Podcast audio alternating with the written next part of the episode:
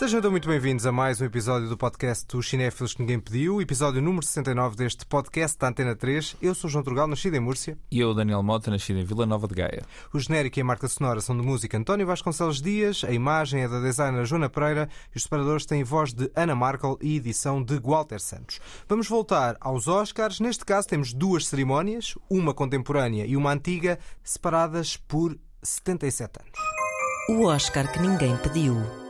Ora, temos então de facto dois, duas cerimónias e vamos começar pela mais antiga com um som bem rofanho. I presume each one of you have your own choice.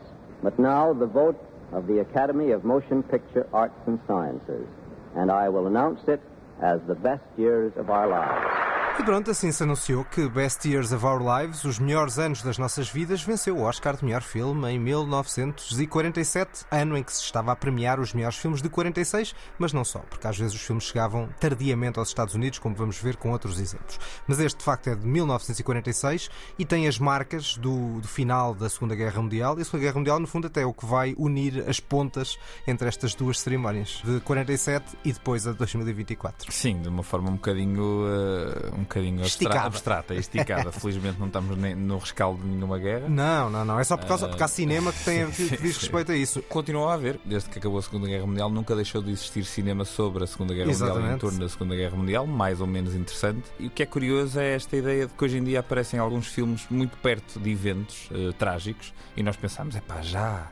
Acabou de acontecer e já estamos a fazer. Uhum. Bom, aqui em 1947, pelo menos este, os melhores anos das nossas vidas, era 100% um filme sobre, sobre o pós-guerra, sobre a guerra, sobre o que é que é voltar a casa. E outros filmes que vamos falar mais para a frente também o eram, filmes claramente pós este, este acontecimento gigante na, na história da humanidade. E o, o que estava à espera perante o filme chamar-se Melhores Anos das Nossas Vidas, o facto de ser um filme americano, o facto da- da- dos Estados Unidos terem vencido a guerra e terem sobrevivido à guerra Hum. de uma determinada maneira sem estragos, pelo menos estragos internos, né? naturalmente morreram muitos soldados, mas, Claro. mas não houve destruição interna do, do território norte-americano, pudesse ser um filme de exaltação. Até porque eu tinha visto o Mrs. Miniver, nós tínhamos visto, Sim, né? sim, tínhamos sim, falado aqui também do William Wyler, que venceu o Oscar de melhor filme nos anos da guerra, e era um filme eh, ligeirinho, assim, eh, positivo sobre Sim, a guerra. tinha, tinha alguma, apesar de tudo, tinha alguma. ah, Falava um pouquinho da guerra, mas era, mas era isso, é o que tu dizes, é um bocadinho ao passant e não era nada um filme muito pesado profundo, e pesado. profundo. E, e este aqui, sendo também do William Wyler, mas uns quantos anos depois, a expectativa Era que era que fôssemos ver um filme, ainda para mais chamado Melhores Anos das Nossas Vidas, fosse um filme também de exaltação, de, de, de, de quão verde eram esperados de uma América eh, que ficou eh, intacta. Não é bem, bem isso que temos aqui. Não, e isso foi é, sem dúvida o dado mais surpreendente do filme é estarmos a falar sobre traumas da guerra, coisa que não de facto não esperava. E um filme com uma certa carga pesada, especialmente na primeira metade do filme, com um lado negativo e pessimista e o olhar sobre a guerra de alguém cuja vida eh, nunca mais vai ser a mesma. E o próprio título indicia logo essa ironia, porque é os melhores anos das nossas vidas que não foram definitivamente aproveitados como podiam ser aproveitados por estas pessoas e pelos nossos protagonistas. Essa é uma maneira de ler o, o título. Eu, por acaso, fiquei a pensar se o título não queria dizer O que vem- o que os vem. melhores anos das nossas vidas são os que estão agora a chegar, são os Certo. que estão para vir. Fui mais esperançoso um bocadinho e depois mais irónico. Por Mas comparação, nada, não é? nenhum deles está errado, claramente. pode acontecer, até pelo condão que o Claro. filme ganha a uma dada altura. Mas de facto, temos três soldados, esses são os protagonistas do nosso filme, e eles estão aqui nesta cena que mostra logo que a chegada à casa não é propriamente um mar, de rosas. Exatamente. I wonder if Wilma's home.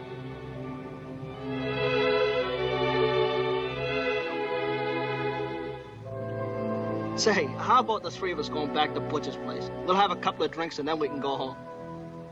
You're home now, kid. Ele definitivamente não quer ir para casa. E este caso ainda é mais eh, especial porque quem nós ouvimos aqui, o ator chamado Harold Russell, estava no fundo a fazer de si próprio, porque ele foi, era um veterano da guerra e, portanto, parte desta história é a história dele. Sim, ele aqui, logo na primeira cena do filme, nós percebemos que esta pessoa é amputada, não tem as duas, os dois, as duas mãos, pelo menos. E não tinha mesmo. E não tinha mesmo, Exato. exato.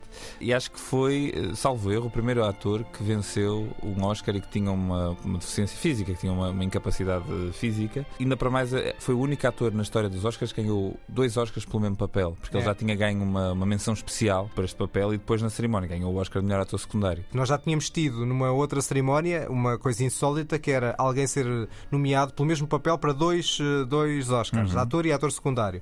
Neste caso, ganhou os dois pelo mesmo papel, o que também é bastante insólito. Sendo que depois este ator pouco mais fez, porque fez este filme, fez um outro filme nos anos 80, mas acho isto muito tardio, se calhar já, já Uhum. estávamos aqui a lidar com um Harold Russell bastante, bastante velho. Mas eu fiquei bastante impressionado por este ator. Também eu, também eu. Neste papel, eu acho que mesmo estando faz- a fazer um papel que é tão próximo da sua vida real, mesmo assim ele podia não ser tão natural. E há alturas em que eu sinto do, do- do trio, digamos assim, de, de, de regressados principal, ele é o ator mais natural, mais, ou seja, com um estilo de, de representação mais à frente do seu tempo. Eu achei bastante impressionante. Eu sinto que se fo- se fosse eu a fazer João Trugal, não, Não fazias tão bem. Não fazia Claro, um bom desempenho. claro Nem tu, não. se calhar, como Daniel Mota, porque Não, não. nós não somos atores, não temos nenhum tipo de experiência. Quer dizer, tu ainda fazes umas, uma- Umas- umas, macacadas. Umas macacadas, é isso, é isso.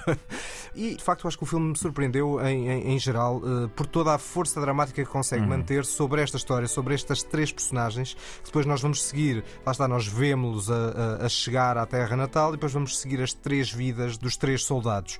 E a forma como o filme, pelo menos, lá está, eu estou a dividir isto um bocadinho em duas partes, porque depois a, a segunda parte já não me parece ser assim tão interessante.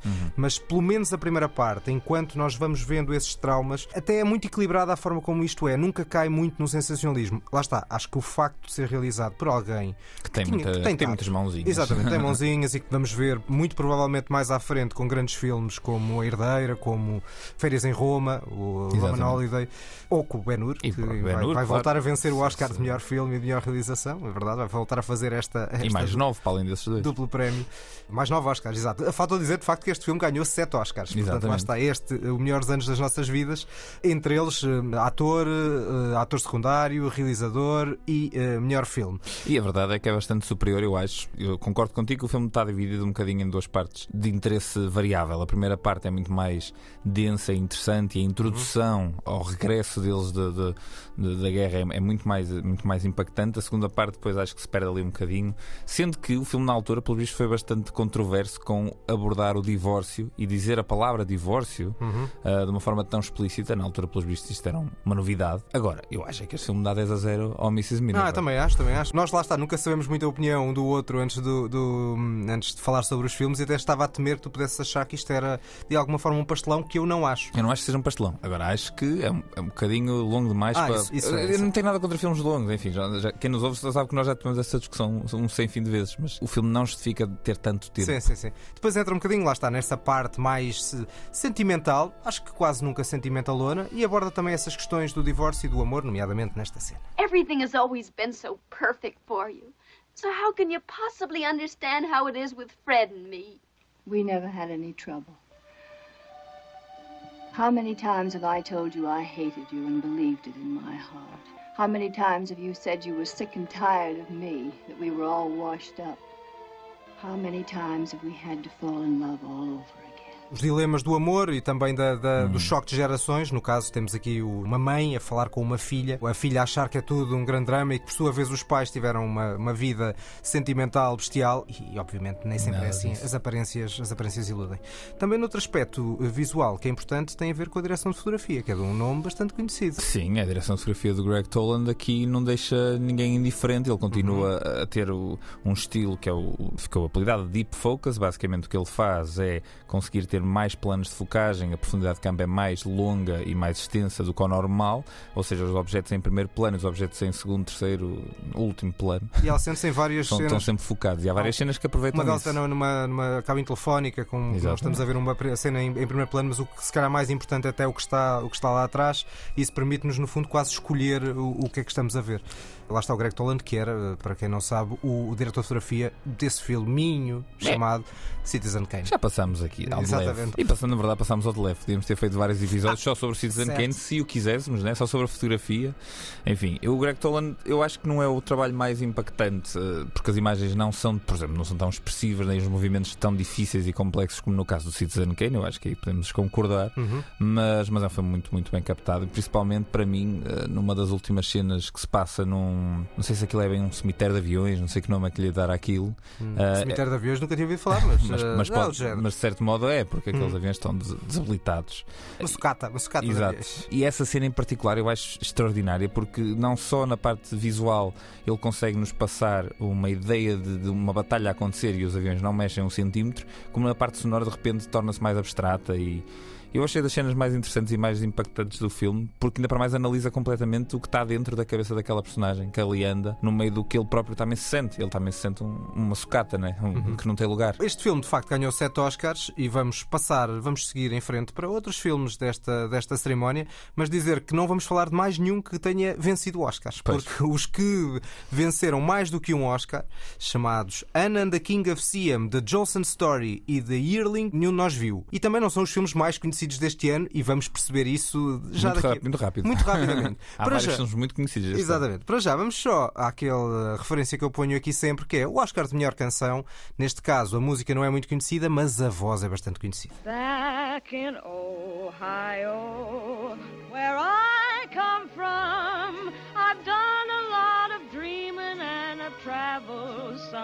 but I never thought I'd see the day when I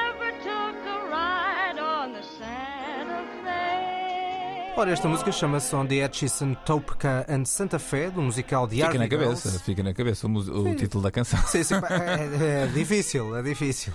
Do filme The Harvey Girls, A Batalha do Pó de Arroz, sempre um, uma Bestial tradução para português. Por acaso, os melhores anos das nossas vidas, no original, é Best Igual. Years of Our Life. Epá, senão também era- Regressados, podia ser assim um título assim. De facto, canção e filme não, fica, não ficaram muito na história, mas eh, sabes quem é esta voz? Ou foste investigar de quem era? Não, João, diz-me lá. É da Judy Garland. Ah, Somewhere Over the Rainbow, O que eu- aqui regressada aos Oscars, depois de ter, obviamente, ter vencido com o Feiticeiro de Oz. O que eu acho curioso é que esta canção tem letra do Johnny Mercer, que fez parceria em muitos standards de jazz com Hoagie Carmichael, que entra no Melhores Anos das Nossas Vidas. É aquele pianista que, no fim, por exemplo, está a tocar a música com as miúdas e que escreveram coisas relativamente conhecidas, como, por exemplo, o Georgie on My Mind, o Skylark, etc. Bom, seguimos para um clássico, este sim, cinematográfico, este que atravessou gerações e ainda tem impacto hoje em dia.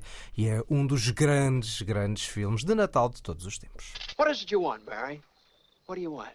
You you want the moon? Just say the word and I'll throw a lasso around it and pull it down. Hey, that's a pretty good idea. I'll give you the moon, Barry. I'll take it. Ora, cá temos este clássico que nós podíamos ter escolhido, qualquer um de nós, para a lista de filmes natalícios, mas deixámo-lo em banho-maria para falar nesta cerimónia de Oscars. Deixa-me bem, Maria. E aliás, nós sempre que temos falado, e já falamos algumas vezes do Frank Capra, à custa de, de filmes que ganharam Oscar de- dele, temos sempre mantido este It's a Wonderful Life em português do céu que é uma estrela. Enfim, esta tradução funciona. Sim, não sim, me chateia sim, sim, Uh, temos sempre mantido este filme um bocadinho como aquele que, quando lá chegarmos, nós vamos falar daquilo que, pelo menos para mim, é a obra-prima do, do Frank Capra, apesar de ser um filme que se calhar resiste mais ao tempo por causa da sua relevância cultural do que necessariamente por ser um filme extraordinário e inovador e o mais diferenciado da, da filmografia do Frank Capra. Acho que tem dois, dois fatores, que é o fator natalício, que obviamente conta sempre Mas muito. não é cá em Portugal, não é cá em Portugal que este filme é um êxito natalício. Não. Ele nunca passa cá em Portugal É verdade, Natal. mas é porque foi também um grande sucesso na televisão norte-americana nos anos Exatamente, 60. E aí, é exatamente. e se for por essa via também da, do apogeu da televisão, lá está, porque este filme é de 1946, mas não teve o sucesso na altura, que eventualmente ganhou depois Uhum. com a reposição, e porque os filmes de Natal também marcam sempre. Sim, isto- este é um daqueles filmes que me deixam eh, preocupados com o futuro do cinema, porque Estás como a não- ficar velho. Sim, se calhar, mas como não, como não vai tender a haver programadores no futuro de, de canais e uma programação mais, mais, mais eh, horizontal, este tipo de fenómenos vão ser mais raros, porque já não, já não vai haver alguém que escolhe, ok, agora esta noite vai passar este filme do Frank Capra que ninguém ligou muito em 1946. Ou seja, nós próprios vamos ser os nossos programadores e não sei, não sei se vão acontecer estas coisas de um filme 40 anos depois, 30 anos depois, 20 anos depois ser, ser reavaliado, e neste caso aqui foi reavaliado Sim. num filme que foi quase ignorado na altura que saiu, ganhou uns Oscar, não, Não ganhou não. Oscar nenhum, exatamente. Cinco nomeações, zero Cinco nomeações, prémios. zero prémios, e hoje em dia é considerado um dos, um dos filmes do canon eh, norte-americano de, de cinema e de Natal. Acho que há um lado do- da obra do Capra que estava para trás, e nós já falámos aqui, dois dos filmes venceram o Oscar de melhor filme, que havia um, o idealismo e o positivismo humanista do Capra estão aqui na mesma. Portanto, isso não há, não, há, não há dúvidas. O que entra é aqui num lado de fantasia fantasia natalícia que estava um bocadinho afastada. Apesar de tudo, havia um realismo dos filmes para trás, dentro desse positivismo. Podia não ser o mais realista, mas este há aqui uma fantasia. Temos aqui um anjo que vem à Terra para mostrar a um homem a importância dele Sim, o no filme, momento. o filme abre com uma conversa entre estrelas, não é? Sim, exatamente. São é anjos, isso, pronto, exatamente. mas- Portanto, todo este filme está mascarado com essa fantasia. Só que há uma harmonia total entre essa fantasia e o humanismo do Capra Uhum. e um certo lado de venda, que era o que era, do sonho americano, no seu melhor lado, que combina muito bem. E combina muito bem neste, neste filme. E o James Stewart é o homem perfeito, que foi sempre o homem perfeito, ou quase sempre perfeito nos filmes do Capra, e neste caso também foi. Sim, e eu aqui mais que o James Stewart há uma, há uma personagem secundária que eu acho incrível que é o Mr. Potter, que é interpretado pelo Lionel Barrymore, que faz um, um antagonista muito, muito convincente e muito forte. E o filme traça linhas muito claras sobre o bem e o mal, apesar da personagem central a dada altura passear ali um bocado nos cinzentos. Mas é pá, é um filme que cada vez que eu o vejo parece que me emociono mais e é impressionante. É um filme que nos levanta o espírito e que nos põe a acreditar na beleza das coisas e no futuro da espécie humana e tal e coisa. Que é raro, é raro os filmes conseguirem fazer isso e o, Fra- e o Capra consegue fazer isso muito bem e neste filme em particular acho que o faz de forma excepcional. Sim, porque no fundo a ideia do valor daquele homem é no fundo uma, uma essência, uma base, uma, uma figura de estilo para o valor da vida humana. E Isso Exatamente. claramente está aqui muito marcado neste homem que estava, isso não é spoiler, faz parte da essência do filme, a tentar suicidar-se no momento em que é salvo por esse anjo. De facto, grande, grande filme, It's a Wonderful Life, do céu que é uma estrela, lá está, nem sempre o, o que são os filmes que ganham Oscars, os que, os que mais ficam na história e os mais marcantes, este não ganhou nenhum e é, e é- e é de facto muito marcante. Seguimos para outro dos grandes mestres por quem passamos muito, o grande Alfred Hitchcock. Darling. It's not that I don't trust you. But when you're in love at my age, every man who looks at you, woman, is a menace. Will you forgive me for even talking about it? I'm very contrite. Filme que se chama Notorious e, como não podia deixar de ser, tem esta banda sonora. Go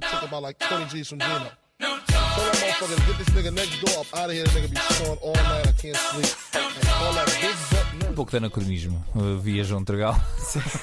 Anacronismo em várias, em várias escalas, não é? Exatamente. Obviamente não, não é esta a banda sonora deste filme de Hitchcock. De um, de um homem que morreu muito novo, assassinado, o Notorious B.I.G., com apenas 25 anos, grande rapper nova-iorquino. Este filme, o Notorious, é daquelas coisas. Há, há filmes e títulos que sempre que eu ouço o título me leva para qualquer coisa. E sempre que eu ouço o título do Notorious do, do Hitchcock, eu ouço na minha cabeça este Notorious que acabamos de ouvir. E nós vamos passando sempre, muitas vezes, pelo Hitchcock, porque a verdade é que os filmes dele são sempre, no mínimo dos mínimos, interessantes e excelentes. Depois alguns são extraordinários, e outros são fantásticos, e outros são obras-primas, e outros são acima disso, e por aí fora. Há vários filmes do Hitchcock que eu nunca vi. Este Difamação, em português, o Notorious, eh, era um desses, eh, com o Cary Grant e a Ingrid Bergman aqui nos papéis principais, e um Claude Rains, um ator muito, muito curioso, muito, com muita força no, no ecrã. E, e há um triângulo amoroso que não é bem um triângulo amoroso, porque aqui o que acontece é que o Cary Grant e a Ingrid Bergman apaixonam-se de forma louca, só que o Cary Grant tem que usar a Ingrid Bergman por causa do seu passado, por causa da, da sua família ter sido condenada por serem espiões nazis. Ele, tem que usar a Ingrid Bergman por causa do seu passado para se tentar infiltrar numa, numa, numa cédula, digamos assim, de, de nazis na- no Rio de Janeiro. Rio de Janeiro que aparece só em imagens aéreas, porque na verdade nunca Não se ia foram lá. filmar para o próprio. Rio de Janeiro, e isto é um dado curioso para um filme que vamos falar daqui a bocado. Não se costumava fazer filmagens nas ruas, etc. Isso. Um, Até o neorrealismo ter chegado. Exatamente. E já lá vamos. E, eh, mas aqui, pronto, temos esse. que acaba por ser um defeito, no meu, no meu ponto de vista. O filme perde um bocadinho por não ter essa aproximação aos cenários, mas era, era assim que a coisa era feita na altura. É um filme de estúdio. Onde o filme ganha é, pronto, num certo senhor chamado Alfredo, que, pá, de facto. Eu gostei muito do, do Melhores Anos das Nossas Vidas, gostei muito do It's a Wonderful Life, mas o Hitchcock tem algo como realizador que estes dois últimos filmes para mim não têm, apesar de estarmos a falar de dois excelentes realizadores, que é o Hitchcock não tem medo nenhum de dizer olá, eu sou, um eu sou o realizador e este filme está a ser realizado e vou ser explícito Hum. na forma como realizo. O filme tem uma série de, de momentos e de enquadramentos e de, e de planos que são muito, muito, muito, muito, muito diferenciados e têm uma estética muito assumida. Havia um lado cheio de si do Hitchcock, em Sim, bom, em bom, em muito bom. Aliás, fisicamente. eh, Exato. Temos um bocadinho de body, shaming aqui. Não, é nada isso, de é? body shaming, até porque o Hitchcock não era exatamente uma pessoa espetacular e não era muito Sim, sim, simpático. sim, é Portanto, verdade, se calhar, é pá, tá Se calhar também merecia um bocadinho. é. Coitado. Isto é difamação que nós estamos a fazer. Isso, ora ora É, bem, no ora fundo, estamos full circle, como dizem os franceses. Este filme aqui tem dois ou três momentos extraordinários de, de, de câmara, Um deles eu acho que foi homenageado, plasmado no, no relatório minoritário, nesse, nesse belíssimo filme de ficção científica do Steven Spielberg, e outro que é um plano que deve ser dos planos mais difíceis que eu já vi na minha vida, principalmente nesta fase, em que temos um plano de grua que começa num, num aberto, numa sala enorme e acaba numa mão e numa chave, que é o centro da, da, da, história. O resto do filme é um, é um mistério, é um mistério a Hitchcock, bem feito, cheio de sexualidade, muito escondida e muito, muito difundida pelo meio do, do, da narrativa, e tem uma das cenas de beijo mais longo de sempre, e nesta altura as cenas de beijo eram todas censuradas pelo Código Uhum. Reis, Uhum. e ele aqui consegue fugir a esse- essa censura pela, pela forma como ele encena a Cena. cena, pela maneira como eles vão parando e recomeçando o beijo. É um ótimo filme. Foi nomeado para dois Oscars, não ganhou Não, nada. É isso. Como também não ganhou, lá está, aproveitando aqui este bloco no ar, de três noirs de três grandes realizadores, este Notórios do, do Hitchcock, que eu não vi, mas depois temos um, um filme do Orson Welles, O Estrangeiro, The Stranger, que também tem as memórias da guerra, porque neste caso temos um jogo de gato e rato entre um detetive e um antigo nazi com uma identidade escondida na América Profunda. O Orson Welles vai buscar a, a base no ar, vai buscar a base do expressionismo alemão, que no fundo também andam, também andam ligados. E ainda tínhamos um terceiro, o do Orson Welles, ainda tinha uma nomeação, o outro nem nomeado foi, que acabou por ficar muito icónico, que é o Big Sleep, à beira do abismo, do Uhum. Howard Hawks, que é um filme que mistura dois escritores, porque era um livro de Raymond Chandler com um, um argumento de William Faulkner, num argumento completamente caótico e absolutamente indecifrável. Eles perguntaram ao Chandler do que é que era, sobre o que é que era o livro e ele disse: Eu sei lá. E não precisa de saber. Não, precisa de Isso é saber. não percebo essa coisa, essa necessidade de ter que perceber uma história. Mas ao mesmo tempo, cada intervenção do Humphrey Bogart neste filme é carisma por todos os lados. É pá, sim. Sempre a mandar bocas, sempre com, com um estilo muito, muito atenção- provocador. E temos aqui uma interação entre ele e Lauren Bacall. Sim, quer é dizer, isso. é one for the ages. Exatamente. E, e na altura, lá está, estavas a falar do código Waze, novamente, é, há aqui muita marotice para, con- para, marotice, para controlar, muita marotice. para contornar o, o, o código Waze. é um Portanto, filmaço também. Temos aqui três eh, noirs: eh, o Notorious de Hitchcock, Estrangeiro de Orson Welles e Big Sleep de Howard Hawks, que valem a pena num ano que de facto tem muita coisa. Vamos agora passar para o cinema britânico. Temos o Henrique V, quatro nomeações, é o primeiro de grandes filmes britânicos deste ano. Eh, Não vamos falar dele agora, porque também voltaremos a Laurence Olivier daqui a, a dois anos, em 1949, porque aí venceu o Oscar de Hum. melhor filme. Voltaremos a Laurence Olivier e voltaremos a Shakespeare. E vamos para talvez o meu filme favorito deste ano. Can I see you again? Yes, of course. Perhaps we'll come out to Ketchworth one Sunday. It's rather far, I know, but we should be delighted. Please. Please. What is it? Next Thursday, the same time. No, I couldn't possibly. Please. I ask you most humbly. You'll miss your train. All right. Run. Goodbye. I'll be there. Thank you, my dear. Ora, Um Breve Encontro, Brief Encounter, no título original, filme britânico, é um filme muito simples, no entanto, é a demonstração como o cinema consegue fazer obras-primas através de uma história muito, muito simples. É, e é muito curioso ver este filme depois de ver um outro filme que se calhar a, a ligação pode não ser aparente. Para quem não souber quem é que é o realizador do Breve Encontro, que é ver este filme depois de ver o Lawrence da Arábia. É que não tem nada. Ou depois do Dr. Givago. Exatamente. O David Lean realizou os dois, realizou o Lawrence da Arábia, que é aquele épico dos épicos, que nós já aqui falamos, Uhum. E realizou o Breve Encontro, que é um filme ultra intimista, a partir de uma peça de um, de um- de um dramaturgo que eu gosto muito, que é o Noel Coward. Pá, é um filme absolutamente extraordinário de representação, de, de direção, da forma como ele usa a câmara. Tem uma dualidade moral a dada altura muito, muito, muito interessante, principalmente para a altura. E é curioso dizer que é o teu filme favorito do ano. Não é o meu filme favorito deste ano, acho eu, mas está ali tac a tac com outro filme que vamos falar a seguir, que eu também gostei muito, e lá está, cinema europeu, que foi completamente ignorado nos Oscars na altura. Sim, é, dizer, mas não, cinema. chegou, chegou às nomeações, não é? Este tinha três Sim, nomeações: mas realização, nada. realização, argumento e atriz. E lá está, nós tínhamos aqui uma espécie de um, é um encontro entre duas pessoas numa estação que depois se repete todas as semanas. Daí ela perguntar se voltava, nos voltávamos a ver daqui a uma semana. E lá está, essa ideia moral, a ideia da, do amor, da traição, porque isto é no fundo um drama anti-romântico, porque Uhum. estas duas pessoas sabem que não podem ficar juntas, mas mesmo não querendo, acabam por se apaixonar. Os diálogos são muito bem construídos, mas ainda assim, alguns daqueles diálogos e algumas daquelas juras de amor, de amor eterno, mesmo não sendo concretizado, poderiam dar uma coisa um tanto ou quanto sentimentalona. Porquê é que não dão? Por causa das opções de realização. Claro. Tudo é super bem decorado, a iluminação é maravilhosa, nunca ultrapassa aquela fronteira desse lado pastelão que definitivamente não é aqui. Os sons, todo aquele lado cíclico do comboio a chegar, dos fumos, Sim, todos exato. os pequenos detalhes de, de- de realização, de fotografia, são maravilhosos. E E, é- sim, e o facto da própria trama estar ade- adensada por esse fumo da, da, Sim, da- sim. da estação de comboios, eu acho que torna a coisa ainda mais interessante porque é, é uma metáfora visual para o que aquilo é. Aquilo tem que estar a ser relativamente escondido e obscurecido. Pá, sim, é o que tu dizes, é um filme fascinante do ponto de vista da realização e vale muito a pena ver. E não é um filme assim tão visto e assim tão falado, muito menos na filmografia Não, é do David Lean. É isso. E depois temos a música que estamos a ouvir em fundo do Rachmaninoff, que também ajuda a dar esse, este tom mais, mais denso ao próprio filme. E, é- e é uma coisa curiosa, que é eu revi o filme, há de facto, obviamente, muitas imagens de fumo. De Hum? fumo, mas até imaginava mais existir mais uma, uma névoa Hum. permanente no filme. Só que foi a imagem que ficou na cabeça. Lá está. Às vezes não é preciso repetir muito, uma rima muito repetida para que ela nos fique na cabeça. E este, este, este grande filme, que eh, eh, curiosamente foi citado agora recentemente num, num cartaz. Eu, eu não, não reparei quando vi o filme, mas depois li o texto da Inês Lourenço no DN, que é o Folhas Caídas do Ari Kariusmaki, Ok. que nós vimos recentemente.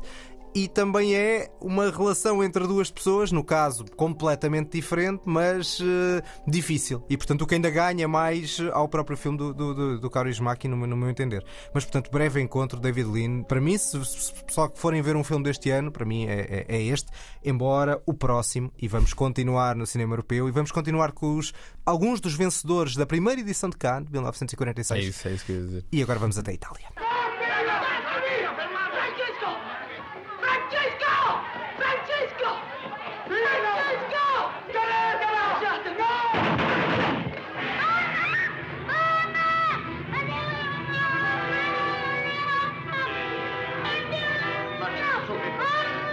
Continuamos com as marcas da guerra. Sim, com as marcas da guerra e eu acho um excelente, uma excelente parelha para com o Melhores Anos das Nossas Vidas ver esse e Uhum. a seguir ver este Roma Cidade Aberta para ver duas abordagens completamente diferentes em todos os sentidos, ao mesmo tema, sendo que aqui a diferença é que um é feito num país que nem sequer não tem grandes marcas, né? e outro é, é feito numa cidade em que seis meses antes da, da gravação a cidade ainda estava a ser ocupada pelos nazis. É o Roma Cidade Aberta do Roberto Rossellini, que, como disseste há bocado, também ganhou esta primeira edição de Cannes, também ganhou a Palma, Palma de Ouro, na altura era o grande prémio do Festival Internacional de Cinema, e assim mais uns quantos filmes. Há muitos vencedores desta altura, incluindo o Lost Weekend, que já Uhum. falamos aqui.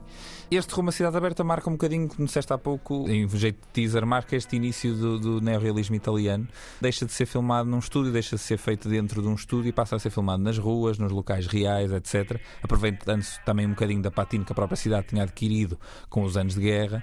Olha, se acabaste de falar do Briefing Counter, que podia ser um melodrama e nunca lá está perto, este filme é uma experiência em, em anti-melodramatismo quase. Mesmo nesta cena que acabamos de ouvir, que é a cena mais icónica e mais marcante do filme, que marca o ponto central, o ponto mediano do filme. Epá, e é. Anti-melodramatismo- Eu acho anti-melodramatismo. Apesar sim, das dizer- conversas de- densas e dramáticas, etc., eu acho que o filme é demasiado cru para poder considerar um melodrama. Eu achei só Sim. um drama. Ou seja, sem ter essa carga Sim. ma- mais excessiva. Mas acho que alguns destes filmes do neorrealismo têm essa carga excessiva. Lá está, é a questão da fronteira onde é que entras num melodrama com bom gosto e bom senso e aquele melodrama pastelão com o qual nós não, não temos nenhum tipo de proximidade. E era como dizias, a, a ideia dos cenários naturais passam a estar eh, aqui muito em cima da mesa. Este é potencialmente um dos fundadores do neorrealismo, alguma dúvida se é este ou se é a obsessão do Visconti de que já falámos.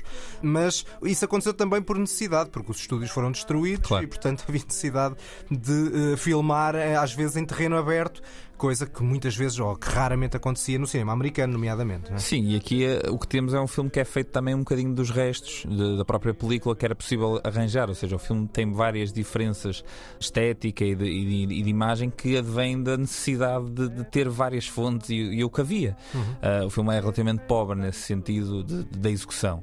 Mas depois compensa em tudo o que está à frente do- da, da lente da câmara ser tudo excelente. Uma das personagens principais é um padre interpretado pelo Aldo Fabrizi, que é, acaba por ser depois a personagem, na segunda parte, a personagem central do drama, e é um bocadinho o choque entre a, a crença católica deste padre, a crença no que estão a fazer dos nazis do outro lado. O filme não, não se afasta de ter várias conversas entre eles sobre o que é que estão a fazer. Há, há inclusive um nazi que tem depois um papel determinante na última cena, que está contra e que nos parece contra o que está a acontecer. E a última cena de todas do filme, não vou dizer o que é que acontece, é bastante pesado e acaba com um plano delicioso onde um grupo de crianças passa de, de, de onde acontece, para lá, a última coisa que acontece no filme, para depois vermos um plano geral sobre Roma uhum. e, e, pensarmos em tudo o que ali aconteceu e na quantidade de vezes que aquilo que acabamos de ver aconteceu e aconteceu de formas mais ou menos violentas. Epá, é cinema no... do, da mais alta qualidade. Lá está, este é o caso em que os movimentos de câmara nunca são gratuitos, há ali uma espécie de espelho da alma das personagens que aparece ali para dar, lá está, essa, essa forte impressão de realidade que era muito presente no, no, no neorrealismo. Uhum. Este era o primeiro filme da, da trilogia da guerra do, do Rossellini. O Roma Cidade Aberta foi nomeado em 47 para melhor argumento, embora fosse de 45. Lá está, os filmes chegavam tardiamente à América. Vou já referir o Paisá, nomeado em 1950, embora o filme fosse de 1946, que era o segundo filme desta, desta trilogia da guerra. Esse filme é um, são um conjunto de contos sobre a resistência e a, e a devastação da guerra, e há um conto fortíssimo que faz, estabelece uma espécie de paralelo entre a pobreza italiana do pós-guerra, por um lado, e por outro, a discriminação racial nos Estados Unidos. Tudo isto através de um encontro entre um miúdo italiano e um soldado norte-americano que estava em Itália.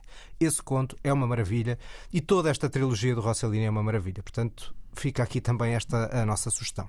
Tivemos de facto aqui vários filmes nomeados: o Roma Cidade Aberta, o Breve Encontro do David Lean, os Noirs, nomeadamente o Notórios Difamação do Hitchcock, o It's a Wonderful Life do Céu que é uma Estrela de Frank Capra. Nenhum venceu nada. O Melhores Anos das Nossas Vidas limpou os prémios principais, sete Oscars. Já vamos à nota, para já, como fazemos também habitualmente, vamos a uma pequena referência a outros filmes que não estavam nomeados. Vamos deixar de fora um caso de vida ou de morte, A Matter of Life and Death, porque já falámos sobre ele, este grande filme do Michael Power e do Emmerich Pressburger. Se quiserem ouvir falar sobre ele, está no episódio número 3, no primeiro episódio de Oscars, na lista de filmes passados no ar.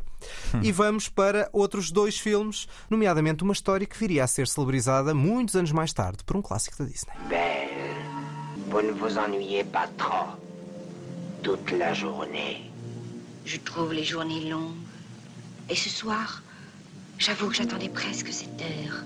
É, é a Bela e o Monstro, La Belle et la Bête. Porquê é que vale a pena falar deste filme? Jean Cocteau. Se há um, uma espécie de um artista transversal na história do cinema e da música, porque ele fez quase tudo, ele fez poemas, ele fez livros, ele fez, ele fez música com os Le Six, que aqui dão uma banda sonora também a este filme. Uh, o Jean Cocteau é um artista singular na, na, história francesa e aqui tem uma adaptação deste conto de 1757, escrito por Jean-Marie Le Prince de Beaumont, era só para continuar com este excelente sotaque. Uh, nada exagerado, nada. Nada, nada, nada. Os franceses perceberam. Esta é, acho que é a primeira adaptação uh, à séria deste, deste, deste conto. Pá, e é um filme com uma criatividade muito, muito, muito acima da média. Dou-te só um exemplo para também não estar a perder muito tempo. Eu acho que o filme vale a pena ser visto. Já todos conhecemos a história, a versão da Disney, mas vale a pena ir ver esta versão que não tem nada a ver em, em vários sentidos. Uh, apesar da história ser a mesma. A dada altura, quando a nossa Belle entra no, no, no, no castelo do, do monstro, nós temos a ideia do filme da Disney, todos os cenários e todas as peças da, da casa terem se tornado uma espécie de humanos enclausurados dentro de, de candelabros, dentro de relógios, dentro de armários. E este filme tem a mesma ideia, uh, mas feita em imagem real, em 1946. Portanto, imagine-se que os candelabros são todos braços com dedos, com as velas na ponta. E o filme visualmente é um tratado com o, Jean Marais, que era o, amante e o, parceiro criativo do Jean Cocteau a fazer do monstro. É um filme extraordinário, vale muito a pena ver. Eu acho que tu não viste este filme. Não vi, não vi, não vi. Eu acho que vais gostar. Sim, acho que até é uma, um bom double bill ver este filme, depois ver o da Disney. Acho que é sim, sim, um sim, desafio para fazer isso um dia destes. Seguimos para fechar esta parte dos Oscars de 47, ou, ou de filmes de 1946, com um biopic português. Bons dias, mestre. Deus vos salve, Sr. Luís Vá. Recolheis os livros proibidos por conta de vosso pai, Sra. Dona Beatriz. Anjo mau dos poetas. Anjo mau por quê? Porque os anjos só podem ser ou muito bons ou muito maus. Onde me reconheceis maldade? Sois injuros. O que é que achas, Daniel Mota, deste tom teatral Oh, João, ainda bem que perguntas. Ah, O cinema português e a representação portuguesa têm este lado muito teatral que, na verdade, está muito bem explícito no excerto que escolheste. ora bem, ora bem, sobre este Luís Vaz, Luís Vaz de Camões, naturalmente. Diga, Beatriz. este biopic que não é grande filme, não é? Definitivamente. Como assim, João? Por que diz isso? Mas vai valer por várias coisas. Diga. Vou aqui apontar uma. Diga lá. A propaganda nacionalista, não com a qual nós concordemos, naturalmente, mas eram as marcas do Estado Novo. Estás a dizer, nesta altura havia propaganda? falo Que com infâmia, João. Vais continuar a falar sempre assim. Até ao fim deste Mas, mas segmento. é gozar com o teu próprio cinema? É, não é gozar, lá está, porque é que isto tem que ser gozar? É brincar com ou não é brincar? não Não é, é nem sequer é brincar, isto é a É identidade verdade, do acting português. Sim, quer é se queira, verdade. quer não, é uma parte da identidade, é importante. Mas pronto, tinha um patriotismo tenebroso, mas que vale como arquivo. Sim. Por outro, esta Beatriz, sabes quem era esta Beatriz? Não, João, diz-me lá. Era Eunice Munhoz. Eunice Munhoz em Nova. É muito novinha, aliás, tinha duas, eh, duas atrizes muito novinhas, a Eunice Munhoz e a Carmen Dolores. Neste Camões, era assim que se chamava o filme. Lá está, Luís Vaz. Luís Vaz. Como você acabou de dizer, João. Ora bem. E a terceira virtude deste filme é algum virtuosismo ou na iluminação ou nos movimentos de câmara que não deixa de ser assinalável para o cinema português dos anos 40. Cá estou eu Estamos a valorizar o teu, o teu cinema, não é? Ah, mas como assim, Já João? Mas porquê é, que, é que eu também não estou incluído nesta valorização, dado que eu visionei esta película na altura que andava na faculdade? A película de Leitão de Barros. um Leitão de Barros, um clássico do cinema português, um belíssimo realizador. Fez aqui um belíssimo trabalho, apesar de ser um biopic, como se diz em francês, by the numbers. Vai, vai, não. Ficamos então com este Camões, A Bela e o Monstro, dois filmes não nomeados para Oscar. Tínhamos de facto nos nomeados o Roma Cidade Aberta, o Breve Encontro, o It's a Wonderful Life, o Notorious, mas o grande vencedor foi o Best Years of Our Lives, os melhores anos das nossas vidas, e vamos à nota. Eu vou dar um 7.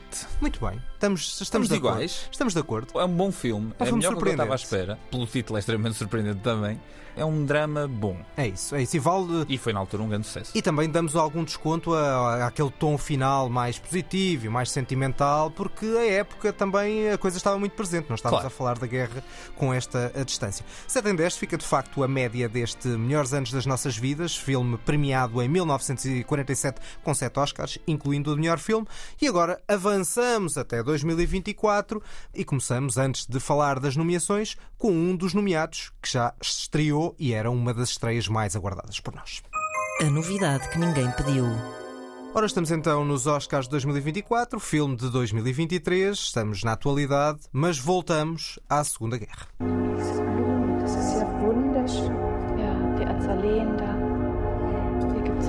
Gemüse.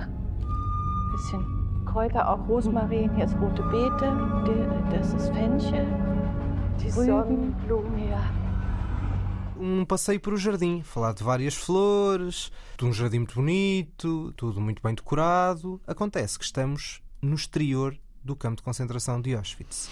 E Sim. no fundo é um bocadinho esta a premissa deste zona de interesse de Jonathan Glazer. Sim, o, Jo- o Jonathan Glazer fez em 2013 um filme que eu gostei muito, que foi o Under the Skin, e aqui pegou num livro do Martin Amis, basicamente ignorou grande parte do livro, porque a única parecença é a base da história, Uhum. é sobre este comandante de- que vive paredes meias com Auschwitz, e fez este Zona de Interesse, que tem também a atriz Sandra Huller, que fez o Anatomia de uma Queda, que, pronto, e entretanto eh, fez aqui um pleno de, Uhum. de excelentes interpretações este ano. Sendo que é ótimo comparar um filme com o outro e compará-la num filme e outro e perceber que é uma atriz extraordinária porque não tem nada a ver em nada as duas personagens. Eu temi ao pior, porque, Porquê? porque depois do Birth, que tem um, um argumento bastante estapafúrdio, que não é um mau filme porque há um realizador por trás, Claro, facto, certo. e o Under the Skin, que é um filme sem argumento, eu temia que eh, chegássemos aqui e tivéssemos um exercício de exibicionismo em torno do Holocausto. No entanto, depois de ver o filme, não tenho rigorosamente nada a temer. Pois, este filme é provavelmente, desde que fazemos o podcast, o filme que mais me apetece conversar sobre ele, porque eu ainda não consegui criar uma opinião muito vincada acerca do que é que eu acho do filme. Ou seja, Uhum. eu admiro quase tudo no filme. A forma como o filme é feito, como o filme é pensado, como o filme é construído do ponto de vista visual e do ponto de vista sonoro, que é extraordinário. As intervenções de realização muito, muito, muito, muito evidentes. Não há aqui nenhum tipo de, de realismo. Eh, ao mesmo tempo, lá está, ao mesmo tempo o filme tem uma abordagem que é quase uma espécie de um documentário, de um reality show, como o próprio Jonathan Glazer caracterizou, Uhum.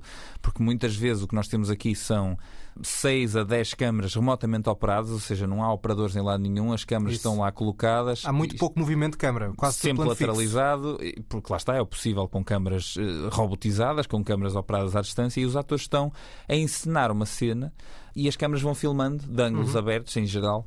Ahm, É um bocadinho a tua- As cenas estão a acontecer. É muito objetivo, por um lado. Por outro lado, é altamente interventivo porque há muitas tomadas de vista. Ou seja, se de repente tivéssemos só uma tomada de vista por cada cena, talvez pudéssemos estar aqui a falar mais de objetividade. Mas este filme continua a ter muito corte e muito cola, Ah, se- por, muito, por muito que esteja dentro do- do- de uma ação que foi, foi, foi restringida num, num tempo concreto e que aconteceu ali numa espécie de, entre aspas, plano de sequência que é captado por várias câmaras. A dada altura eles têm 30 microfones a captar aquilo. Ou seja, do ponto de vista técnico, eu admiro imenso o filme, a forma como o filme nos leva para dentro desta normalidade, desta banalidade do mal, Uhum.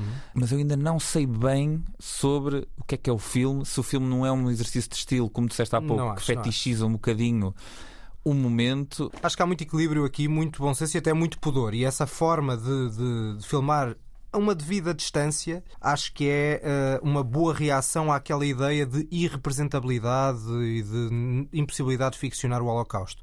Nós sabemos o que está ali e é isso que obviamente também nos faz sentir. Nós não estamos numa casa qualquer, Claro, estamos claro. numa casa familiar com os aspectos cotidianos, mas não só sabemos como vamos ouvindo e inevitavelmente eles próprios ouviam alguns sons do- dos soldados. Claro. Temos, por exemplo, uma cena em torno de uns dentes que é. Podia ser uma cena banal, mas nós sabemos que dentes são aqueles.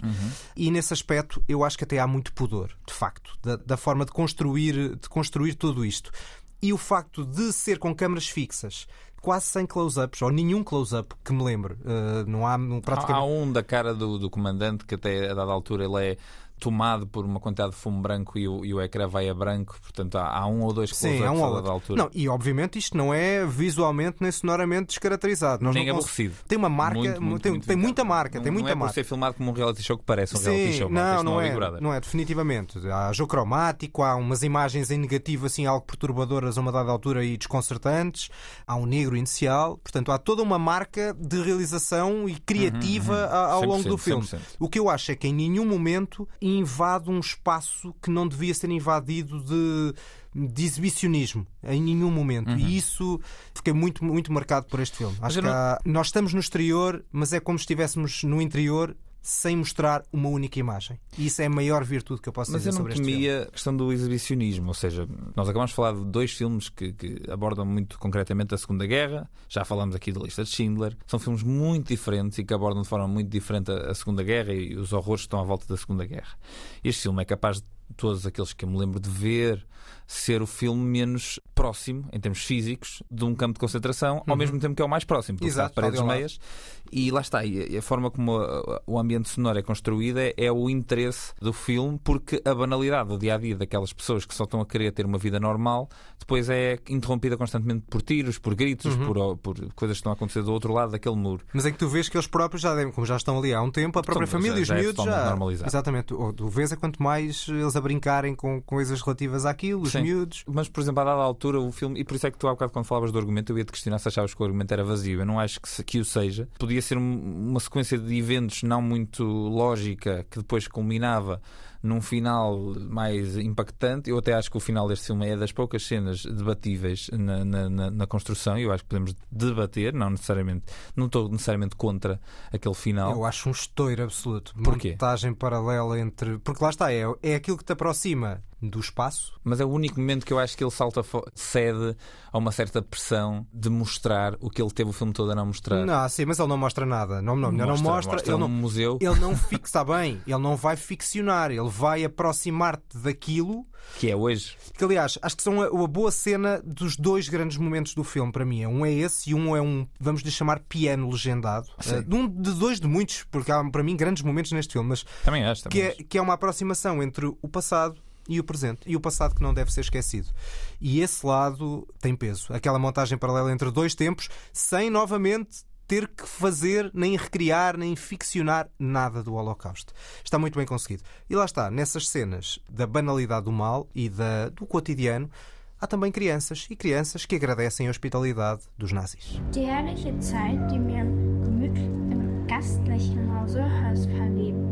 wird immer mit zu unseren schönsten Urlaubserinnerungen gehören. Im Osten steht unser Morgen, Herzlichen Dank für eure nationalsozialistische Gastfreundschaft. cá está o, o agradecimento, e vimos de facto o agradecimento à hospitalidade nacional socialista uh, das crianças que eram visita desta, desta casa, em que mantinham, lá está, como, como fomos falando, um ponto de separação daqueles horrores que lá está, só eram captados através do som. E como dizíamos, o som é uma das virtudes do filme. Sim, é, é excepcional como é que ele conseguiu com. Supostamente o diretor de som, digamos assim, fez um, um livro gigante acerca de todos os sons que queria incluir no filme e queria colocar lá do, do lado de fora né, do muro, porque dentro do muro é, é um som muito realista, muito real. Eu acho que depois, o que também me parece interessante neste filme é que estas personagens são muito, muito, muito de carne e osso, são muito, uhum. são muito normais.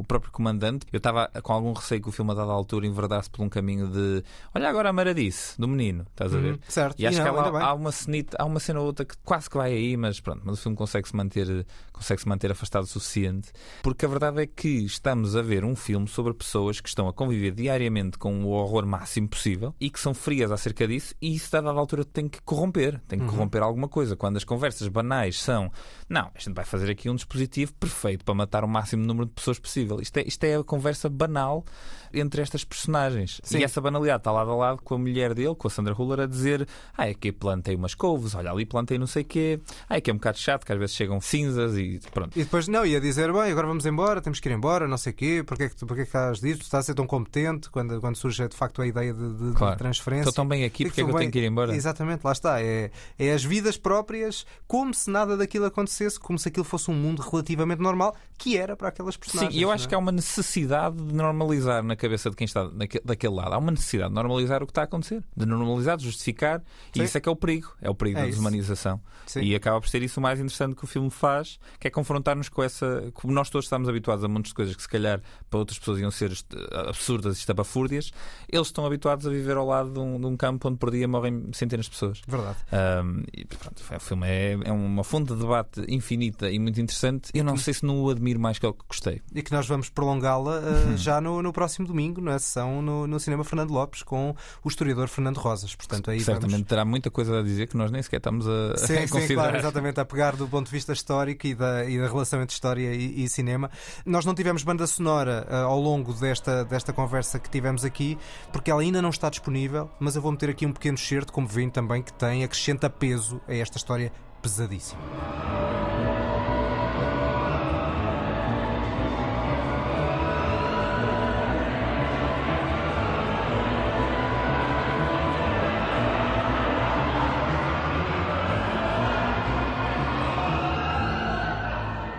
Banda sonora poderosíssima de Mika Levy. Gostas ou não? Eu, eu, eu, gostei muito, eu gostei muito. Até porque ela não está muito. Está presente quando tem de estar presente. Sim, está presente em momentos de, de abstração, na verdade, durante uhum. o filme. É muito raro ela, ela aparecer a pontuar algum uhum. acontecimento. Os acontecimentos são sempre secos e são sempre apresentados de forma muito direta. Mas depois, a dada altura, temos momentos eh, de abstração, de, de, de, metáfora visual e esta banda sonora entra. E quando entra, entra como vocês acabaram de ouvir, de uma forma muito estranha. É uma, é uma coisa muito pouco tonal, muito pouco construída sobre instrumentos comuns. Pá, é fascinante. Esta, esta, este, este certo que puseste aqui, a dada altura, parece que temos gritos a sobrepor-se é num, é num, num crescendo que não acaba. Lá está. É um daqueles filmes que eu acho que admiro mais que eu gostei, mas é, é sem dúvida nenhuma um filme a ver e um filme a rever, eu acho. E vamos lá então à nota, dentro dessa tua dificuldade. Dentro desta minha dificuldade, eu dou um 8 na mesma. Porque, pronto, acho que nem, nem que seja pelo quão diferente tudo o que está aqui é. Eu vou dar um bocadinho mais, vou dar um 9 em 10, que foi a mesma nota, provavelmente, que dei a outro filme sobre o Holocausto, esse sim, que ficciona e que entra no campo de concentração, que é o Filho de Saúl. Este é um bocado o anti-Filho é, é o, é o anti, é? Está nos antípodas, é completamente oposto. Porque está do lado de fora, o outro está do lado de dentro. E um, está muito um mostra dentro. tudo, um mostra tudo, este não mostra nada. Mas, no entanto, são ambos filmes com muito bom senso uhum. a, a, mostrar o, o Holocausto. São dois grandes filmes. Ainda que já se tenha feito muita coisa, continua a fazer sentido poder fazer algo sobre o Holocausto e ser uma obra-prima, como para mim é este filme do Jonathan Glazer. Vamos continuar nos Oscars e vamos, de facto, em 2024, fazer a nossa análise às nomeações. O Oscar que ninguém pediu. Ora, a Zona de Interesse teve cinco nomeações, foi uma das surpresas destes, destas nomeações para os Oscars, mas para já vamos ficar com os 10 nomeados para melhor filme. The nominees for Best Motion Picture of the Year are American Fiction.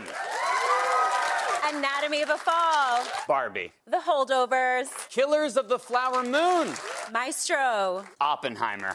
Past Lives. Poor Things. And The Zone of Interest.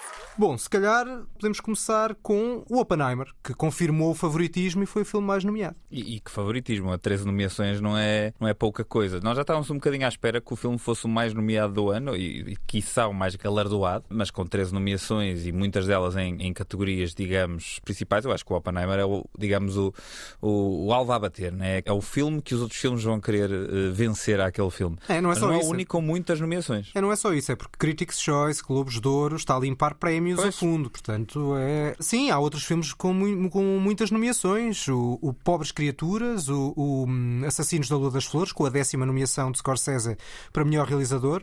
Recorde-se que das nove anteriores só ganhou um, um prémio apenas.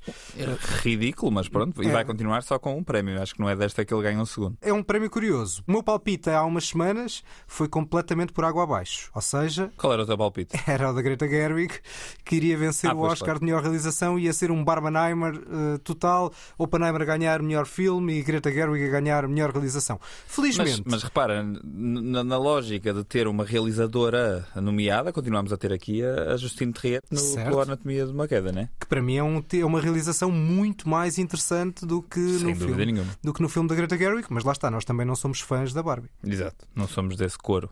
Mas eh, pode ser sempre duvidoso dizer que a Barbie, com oito nomeações, é um dos derrotados. Mas eu acho que tem que ser, dada a expectativa que tinha sido criada, e até pela, essa lógica do, do Barbenheimer, o facto de falhar realização e falhar a atriz tem que ser considerado um dos derrotados. E, já agora, já há pouco que falávamos no, no Assassinos da Lua das Flores, outro derrotado pode ser Leonardo DiCaprio. O DiCaprio já está mais ou menos habituado a ser o, o- o derrotado da noite, não é? Exato. No caso da Margot Robbie, eu acho que se calhar o anúncio foi ainda mais chocante porque pouco tempo antes tinha sido anunciada a América Ferrara como atriz Uhum. secundária. E então pensava-se, epá, o Barbie vai ser aqui, vai ser uma chuveirada de nomeações. Nem Uhum. por isso. Quer dizer, oito são muitas, e, e o filme tem o seu mérito de vida. Eu acho é que vai acabar por sair desta cerimónia com uma estatueta, quiçá, para a melhor canção. Ah, talvez mais qualquer coisa aí de, de guarda-roupa, por exemplo. Sim, um ou outro desses mais artísticos. Pode ser que consiga algum desses. desses Não sei, desses porque com, com, um filme, com um filme tão vistoso como o Poor Things, eu acho tendencialmente Bem esses, esses Oscars costumam ir para esses filmes e o Poor Things tem, de facto.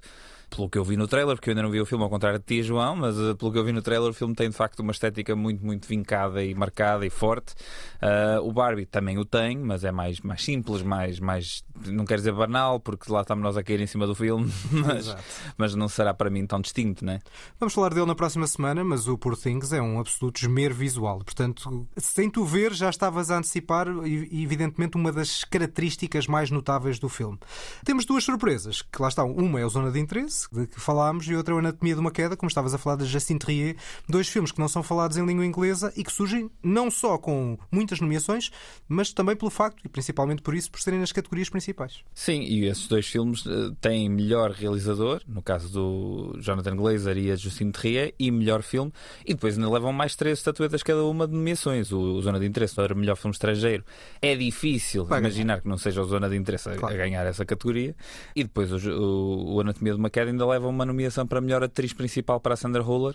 E argumento, Parece-me e o talismã do ano, não é? E argumento é o original. talismã do ano, a Sandra Huller. Sim, sim, sim, sim. Portanto- O argumento foi chocante, né? porque a dada altura um, um dos eh, filmes que ficou de fora foi o, o Assassino da Lua, da Lua das Flores, que tinha tanto hype e parecia para muitas pessoas o, o vencedor eh, anunciado da, da categoria de melhor argumento e nem sequer nomeado foi. Sim, e, e nesse lado, nesse lugar está a Barbie, foi, aí foi nomeado num Hum. Oscar que se é coisa que eu não direi que é uma das melhores coisas do filme é definitivamente o argumento. Sim.